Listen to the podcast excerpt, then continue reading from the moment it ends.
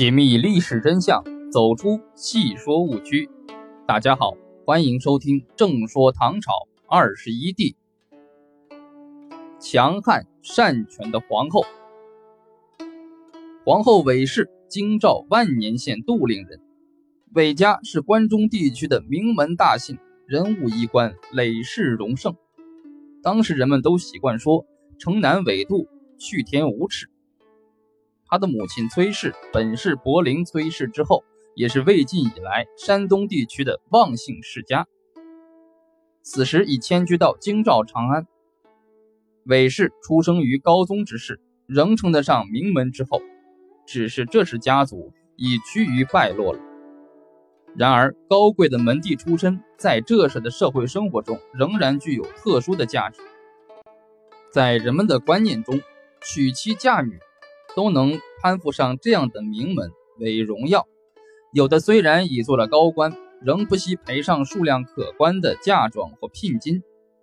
大概正是这样的家庭出身，才使容颜焕发、颇有灵气的韦氏有了和帝王之家结亲的可能。大约在永隆元年，高宗将韦氏选为太子李显的妃子。中宗迎娶韦氏时，才刚刚由英王立为太子不久。死前的王妃赵氏是高祖长乐公主的女儿，按辈分细论起来，比中宗还高一辈。唐朝时对于这类事情似乎并不在意，高宗对赵氏儿媳也比较喜欢，导致武则天并不满意。不久，因长乐公主得罪了武则天，赵氏就受牵连而被废优，后死于内侍省。中宗是在元氏、赵氏被废后才和韦氏结婚的。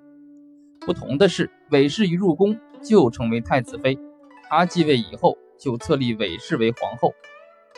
从亲婚到立为皇后，中宗与韦后的生活是亲密的。在这四年中，韦后生下四个孩子，即长子李重照和后来被封为永泰、永寿长宁公主的女儿。从子嗣的生育足以看出韦后得宠的情形。中宗被废，韦氏自然也荣辱与共，随之一起被废。他们在前往房州的途中，又生下一个女儿。中宗脱下自己的衣服，将生的白白胖胖的女儿裹起来，所以她的乳名就叫果儿。后来被封为安乐公主。这呱呱落地的小生命，没有给他们带来多少安慰。相反，倒是增添了一丝忧愁。不过，他们夫妇对这个小女儿特别的疼爱娇惯，待长大了，便养成她随心所欲的品性。十几年遭幽禁的囚徒一般的生活，给子女们带来的是煎熬，他们自己也是度日如年。中宗在房州期间，一听到朝廷有使者来，精神就高度紧张。韦氏。就轻轻地拍在他的背后安抚他。中宗常常是这样躺在韦氏的怀中，才能安然入睡。每逢中宗为自己的生死担忧时，韦氏反倒比较镇定。他劝道：“是福不是祸，是祸躲不过。福祸无常，人难免有一死，早死晚死其实一样，何必这样紧张呢？想开点，别太忧虑。”要让来使听到了，会觉得你心里不踏实，反倒不美，不如坦然些。韦氏劝慰他之余，不免还要与朝廷来使周旋。他一副伶牙俐齿，将来使好生款待，不知回去在武则天面前搬弄是非。就这样，总算保全了二人的性命。中宗从内心感激这位患难与共的妻子，也打心眼里佩服她的勇气和见识。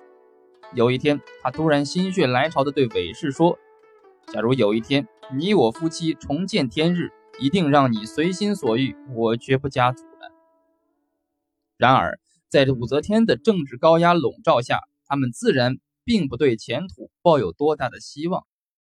但这说明中宗对于韦氏实在是感激不尽，所以也不能对他另眼相看。在房州多年。他们的夫妻之情更为深厚，《两唐书·后妃传》中就称：“累年同监微，情谊甚笃。”也许是这样的生活经历和感情基础，使韦氏养成了强悍的品格。中宗第二次登基复位以来，政治上毫无主见，对韦后言听计从。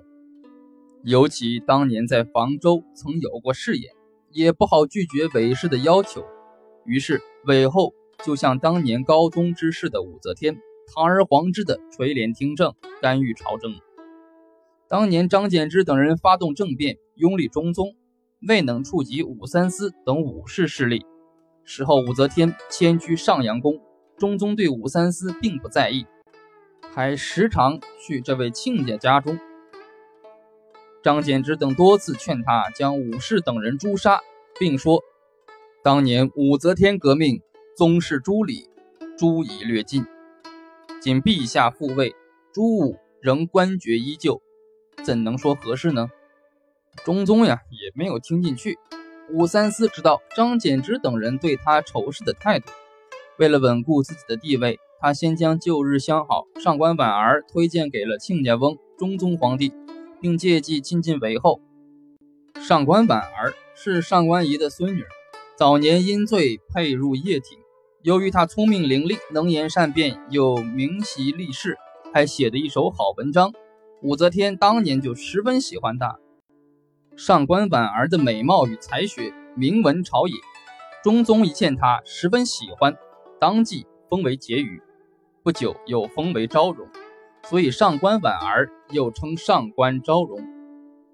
中宗对这位风流才女十分宠重，还让她专掌之命，委以重任，同韦后一起居中用事。而韦后自从上官婉儿入宫，不但不觉得反感，反倒觉得多了一个好帮手。上官婉儿也果然经常为他出谋划策。这样一来，武三思和韦后的关系也更加密切了。不久，二人就发生了越轨之事。《两唐书》就有这样的记载：武三思争于后，中宗耳边经常听到韦后、上官婉儿说武三思的好话，也就对他更加信任。对他同韦后的关系，中宗也不介意。有时候，韦后与武三思在寝宫中玩双陆，双陆其实就是一种六子棋，猜输赢的。中宗居然饶有兴致的在一旁为他们数筹码。趁中宗不在，他们俩竟索性在玉床上春风一度。中宗虽然也心里清楚，但并不觉得武三思对自己不公。他觉得韦氏年已半老，仍有人对他感兴趣，反倒替他高兴。尽管唐代贞操节守观念极为淡漠，但像中宗这样的皇帝，实在也是算可以的。由于武三思势力的崛起，张柬之等五人被封王进爵，称为武王，名为幽宠，实际被剥夺了实权。那些不附顺武三思的人都遭到斥贬。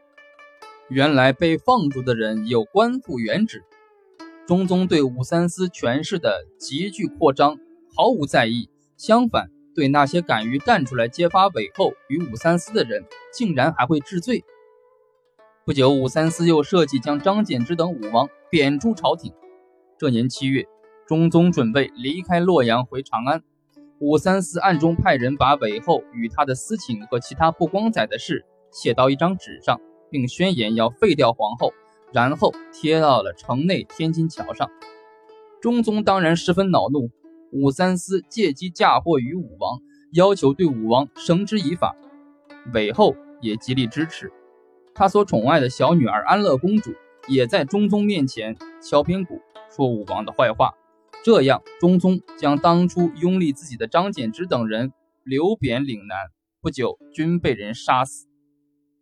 在武三思的鼓励下。百官给韦后上尊号为顺天皇后，中宗为应天皇帝。神龙二年七月，在大臣的强烈要求下，中宗立魏王李重俊为太子，成为合法的皇位继承人。李重俊因为不是韦后亲生，被立为太子后，与本来就十分讨厌他的韦后产生了矛盾。武三思当然也对太子没有好脸色。安乐公主与丈夫武重训更是常凌辱太子。有时当面称之为奴。更有甚者，安乐公主在武重训的教唆下，屡次奏请中宗废除太子，立自己为皇太女。只是中宗觉得皇太女一事过于荒唐，一笑了之。面对众人的忌视与侮辱，太子李重俊实在不堪忍受，韦武的诋毁也使其地位岌岌可危。于是，太子李重俊借口武三思、上官婉儿与韦后缔结阴谋，构乱功业，在景龙元年七月，联合左羽林大将军李多作、右羽林将军李思冲、李成况、独孤伟之等人，准备效仿两年前张柬之等人发动政变。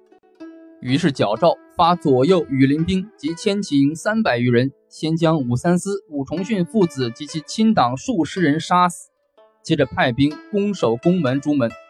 太子与吕多作率兵从肃章门攻入寝宫，准备将韦后、上官婉儿、安乐公主一网打尽。韦后等人闻知兵变的消息，急忙簇拥着中宗逃到宫城北面的玄武门门楼上。并令左羽林将军刘仁景等率羽林飞骑营百余人在楼下护卫。不一会儿，李多作先率兵冲到玄武门下，正想冲上门楼，却被刘仁景击退。这时，李多作的军中有人喊道：“先杀了上官婉儿那个贱货！”门楼上，上官婉儿闻呼，转身对韦皇后和中宗讲：“看叛逆之人的来世，既已杀了武三思父子。”必要索婉儿的人头，接下来就将矛头指向皇后，最后一定是要危及皇上的。韦后见李多作的兵马被压在玄武门之下，一时还上不来，心里安定下来。他对中宗说：“现在应该由皇上出面，先惩治祸首。”中宗会意，便打起精神，扶着楼上的栏杆，对李多作的千骑营战士说：“众将士。”皆是我的宿卫之人，速成忠义，为何跟着李多作造反？朕知道大家都是胁从，反者只是李多作等人。若是有人能杀了祸首，何患不轻举富贵荣华呢？这番话果然奏效，在楼下按兵不战的千骑营战士反戈一击，杀死了李多作、李成晃等人。太子见势不妙，便率百余人。从肃章门退出，逃向终南山，在户县被手下所杀。中宗命令将其首级献至太庙祭奠武三思父子。这次政变虽然处决了武三思，但太子也同归于尽。这样不仅没有能触动韦后临朝垂帘听政的现状，而且更使其势力急剧扩张，尤其是东宫虚位，进一步刺激着韦后夺取最高权力的欲望。八月，他率群臣给中宗上尊号为应天神龙皇帝，并把玄武门改称为神武门，门楼改称为至圣楼，其庆幸与欣喜之情溢于言表。接着，宗楚客又率百官给他上了尊号许圣，也就是辅助皇上有功的意思。于是韦后便成为顺天许圣皇后。这一时期。韦后周围聚集了一批死党，这些人对他极力奉迎，大唱赞歌。景龙二年春，宫中有人阿顺韦后的意思，说他的衣箱中有五龙飞出，中宗便命画工绘制出来，出使朝廷，大赦天下。景龙三年冬，中宗要于城南行交天大礼，在国子祭酒、祝清明、尚书右仆射韦巨源等亲信的鼓噪下。韦后更以非同寻常的姿态参加祝祭，并于皇帝之后为亚县，这表明韦氏的权势已是极为显赫。从神龙年间以来，韦后就利用手中的权力追封其父为王，又把当年被人杀死的四个弟弟追增为郡王。他的娘家人内外封拜，遍列清要，都安排在从朝廷到地方的各级要害部门。目的是利于自己获得更大的政治权利。在他的娇宠下，小女儿安乐公主更是世交私宠，随心所欲。